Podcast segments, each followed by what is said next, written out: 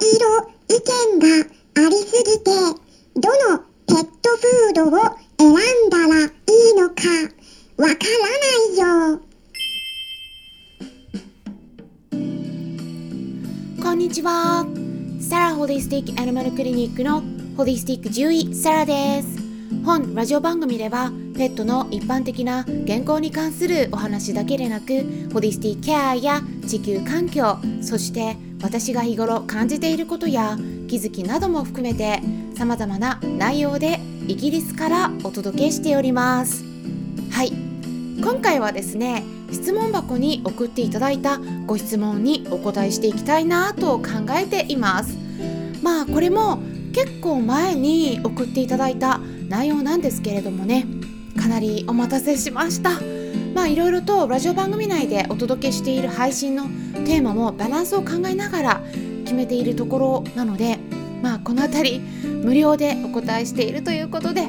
ご理解いただければと思います。またですねご質問に関してはお一人1個までとか、まあ、そういった決まりもないので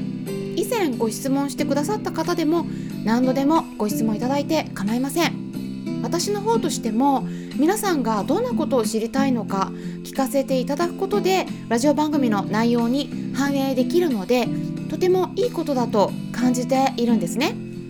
ただご質問にお答えしているボリュームにも限りがあるのでまあ大体それだけで解決するということは難しい場合もあるかもしれないんですけれどもまあそれでも少しでもヒントになればいいなと思っているところなんです。で私としてはねあのペットの気持ちとかご家庭で行えるケアの方法について少しでも多くの飼い主さんに知っていただくことでハッピーになれるペットが1頭でも増えたらいいなという思いで配信しています。それが音声配信を始めたきっかけ私が音声にかける思いでもありますので是非お気軽にご質問いただいてヒントをつかんでいってください。あとですね。あの最初に少しだけお知らせさせてください。1月23日土曜日の夜8時からは Zoom にて。そして夜9時からはスタンデー FM にて音声のライブという形で無料のオンラインペットの健康相談会を開催します。まあこちらも無料でご相談に対応していきますので何かかかりつけの先生に相談したくても相談できないなと思っていることとかご家庭で行えるケアとかまあ、何でも疑問に思っていることなどがありましたらお気軽にご参加ください。まあ、概要欄にあのお申し込みとか直接質問できるフォームがあるので、ウェブサイトの方ですね、そちらの URL を記載しておきます。興味のある方はぜひチェックしてみてくださいね。さて、質問へのお答えをしていきたいと思うんですけれどもまずですねこんなご質問をいただきましたのでそのまま文章を読み上げていきますね。いつも配信を楽しく、はいえー、拝見させていただいてます。以前サラ先生のおすすめのペットフードで2種類のフードをおすすめされていましたが値段はやはり高額です。もし少しランクを下がってもこれならいいかなという商品がありましたら教えてください。っていうご質問だったんですけれどもそうですねあの質の高いペットフードを与えたいけれどもたくさんありすぎてどれがいいのかわからないと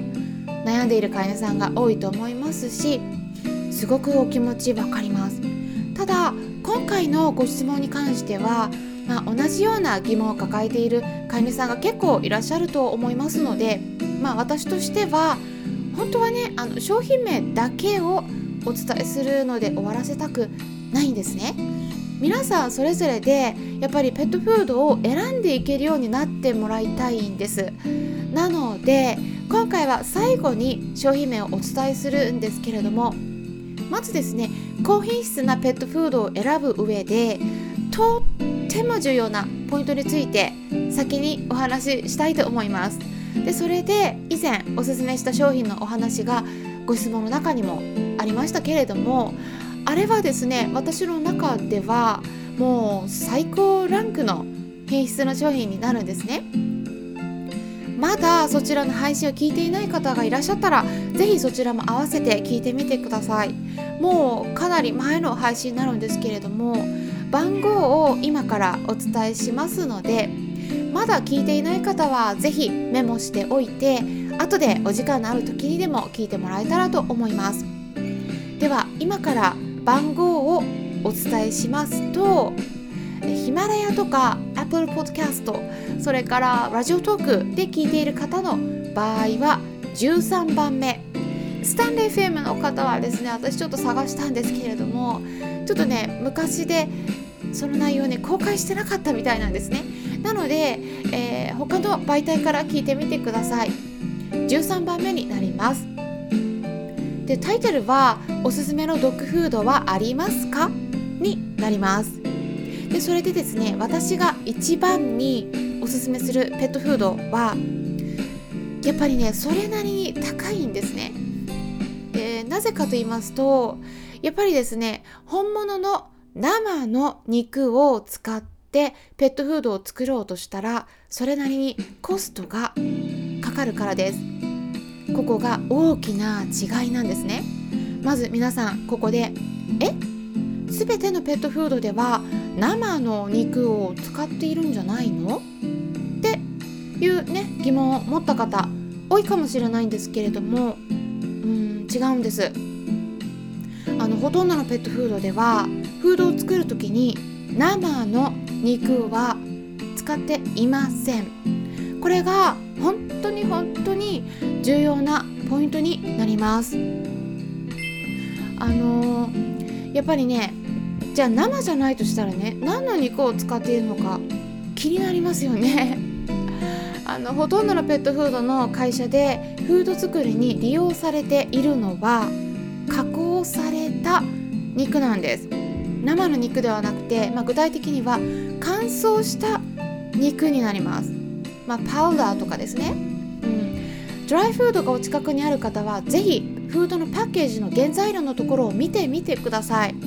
原材料のところで左上に一番初めに記載されているものは何になっていますか？加工された肉っていうふうには書かれていないはずなんです。どんな風に表記されているかお伝えしますと例えばチキンであればチキンミールとかディハイドレットチキンとか乾燥チキン。まあそういった感じで表記されているんですね。原材料の品質を選ぶ上でここ非常に重要です。いくら人でも食べられるヒューマングレードの原材料を使っていますとかオーガニックの原材料ですとか言われていても生の鶏肉と乾燥させた鶏肉を比較した場合生の鶏肉にはかなわないんですね。もちろんですね生の鶏肉でもそのもともとの、うん、チキン、えー、鶏がですね抗生物質漬けになってるとか過密な環境で飼育されているとかまあそんな状況であればね、うん、品質が落ちるといったことはあるんですけれども、まあ、チキンではなくても丸々ミールとかディハイドレット丸々とか、うん、乾燥丸々とか、まあ、そんな感じで記載されている原材料っていうのは全て乾燥させているということになるんです。じゃあなぜ乾燥させているんだと思いますか？まず第一に乾燥させたら日持ちができるからです。それから軽くなるので輸送コストが抑えられます。そういった利便性のためなんですね。乾燥させて日持ちさせているということは鶏が鶏肉になってから日にちが経過した原材料をペットフードに使っているということになります。基本的にどんな食品でも日にちが経てば経つほど品質は劣化するんですね。でもその劣化を抑えたり劣化のスピードを遅らせるっていうことはねもちろんできるんですけれどもまあどうするかって言いますと防腐剤とか酸化防止剤など何かしら加える必要が出てくるんです。生の肉であれば冷凍すれば品質の劣化は抑えられますが場所を取りますね。水分を含んでいる分乾燥させた肉よりも重くなるので輸送コストもかかります。そうすると当然ペットフード自体の値段を上げなければならなくなるわけです。ですからお値段には理由があるっていうことをまずは知ってもらいたいなと思います。それでですね具体的に商品の名前について今回ご質問された方がねどのくらいの価格だったらいいと思われているかちょっとね私がおすすめする商品をね今お伝えしてももしかしたらまだそれでも高いと思われるかもしれないんですけれどもね、うん、一応ねあの3つ具体的にお伝えします。じゃあ何かと言いますと AATU とアーガイルディッシュそれからカナガンになります。これらねでもね3つの中で言ったら AATU が一番バランスがいいかなとは思うんですけれども。でもねこれでも私がね以前おすすめした商品と比べると運命の差があります。かなり差が開いてます。ここあのよくね覚えていただければと思います。でねもっともっと値段を下げたものが欲しいという方はね具体的にメール相談として対応していますので直接ご連絡ください。ただね安い商品はどうしてもそれなりの商品になってしまいますのでその点だけご理解いただければと思います。メールをいただければと思います。ちょっとね他の、えー、ツールだとね見逃してしまう可能性がありますのでねメールでお願いします。今回はおすすめのペットフードについてお話ししていきました。ペットフードに関しての内容はねまだまだたくさんお伝えすることありますので少しずつお話ししていければと考えております。参考になったという方はよろしければいいねボタンのクリックとかフォローもしていただけたら嬉しいです。今回も最後まで聞いていただきありがとうございました。それではまたお会いしましょう。ホリスティック獣医サラでした。